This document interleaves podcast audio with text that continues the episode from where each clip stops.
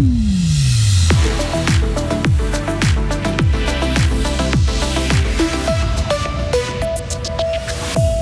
Baisse des transactions en liquide, attaque à l'explosif, les bancomates se font toujours plus rares.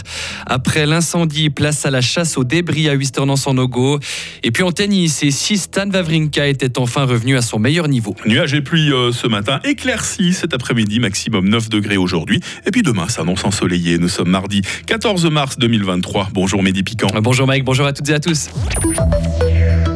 L'ère des automates à billets est-elle en train de toucher à sa fin?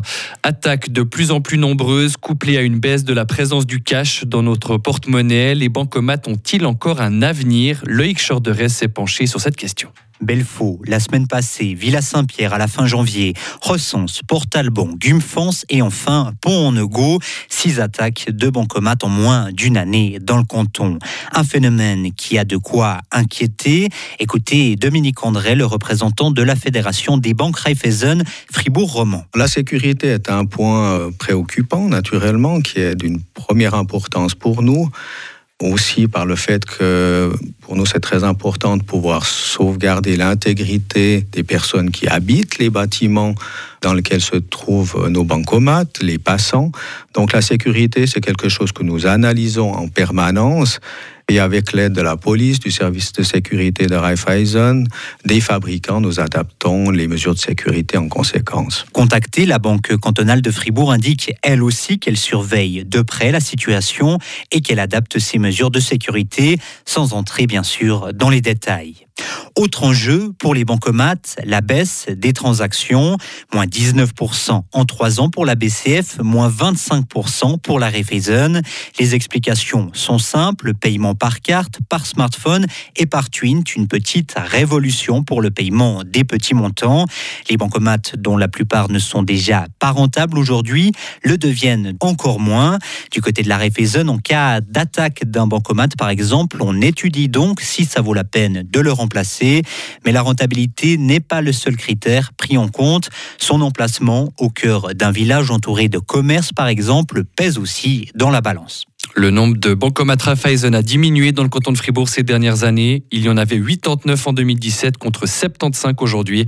Du côté de la BCF, leur nombre est resté constant. La banque en compte aujourd'hui 59. Faire un doigt d'honneur à un chauffeur de bus, c'est condamnable et condamné. C'est ce qu'a appris un gruyérien qui a, qui a injurié cet été une conductrice des TPF. Il a été condamné à 10 jours amende avec sursis pendant deux ans. Le quinquagénaire a aussi dû payer une amende de 200 francs au total. Une sarinoise de 36 ans vient aussi, elle, d'être condamnée pour avoir euh, aussi insulté un chauffeur à l'arrêt de bus. Ces cas sont dénoncés par les TPF avec l'accord des chauffeurs concernés. L'entreprise ne donne pas de chiffres, mais souligne que les cas de violence physique sont extrêmement rares. Bonne nouvelle, si vous avez loué vos skis chez Crazy Price, tous les équipements d'hiver loués à l'entreprise seront repris à la fin du mois d'avril.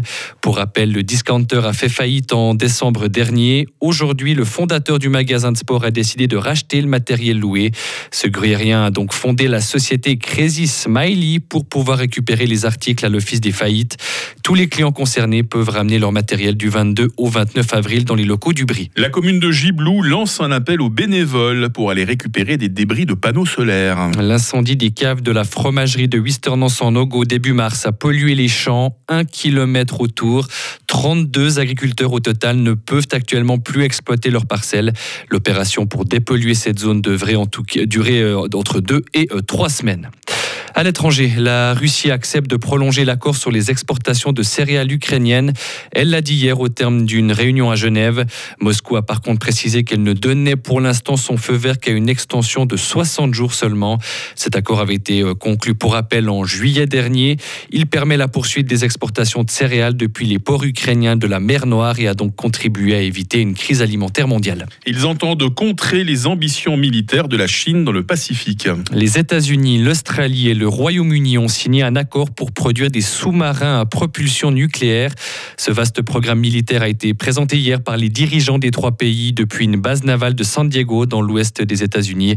Le projet est déjà vivement critiqué par la Chine. Et puis enfin en tennis, Mehdi, qui a dit que Stan Wawrinka a été fini hein Pas vous, pas moi. Hein. en tout cas pas, Mike. Le Vaudois a signé cette nuit un magnifique exploit au tournoi d'Indian Wells. Le tennisman de 37 ans a battu le numéro 8 mondial, Holger Rune, hier soir dans le désert californien. Il s'est imposé 6-2, 6-7, 7-5 contre le Danois.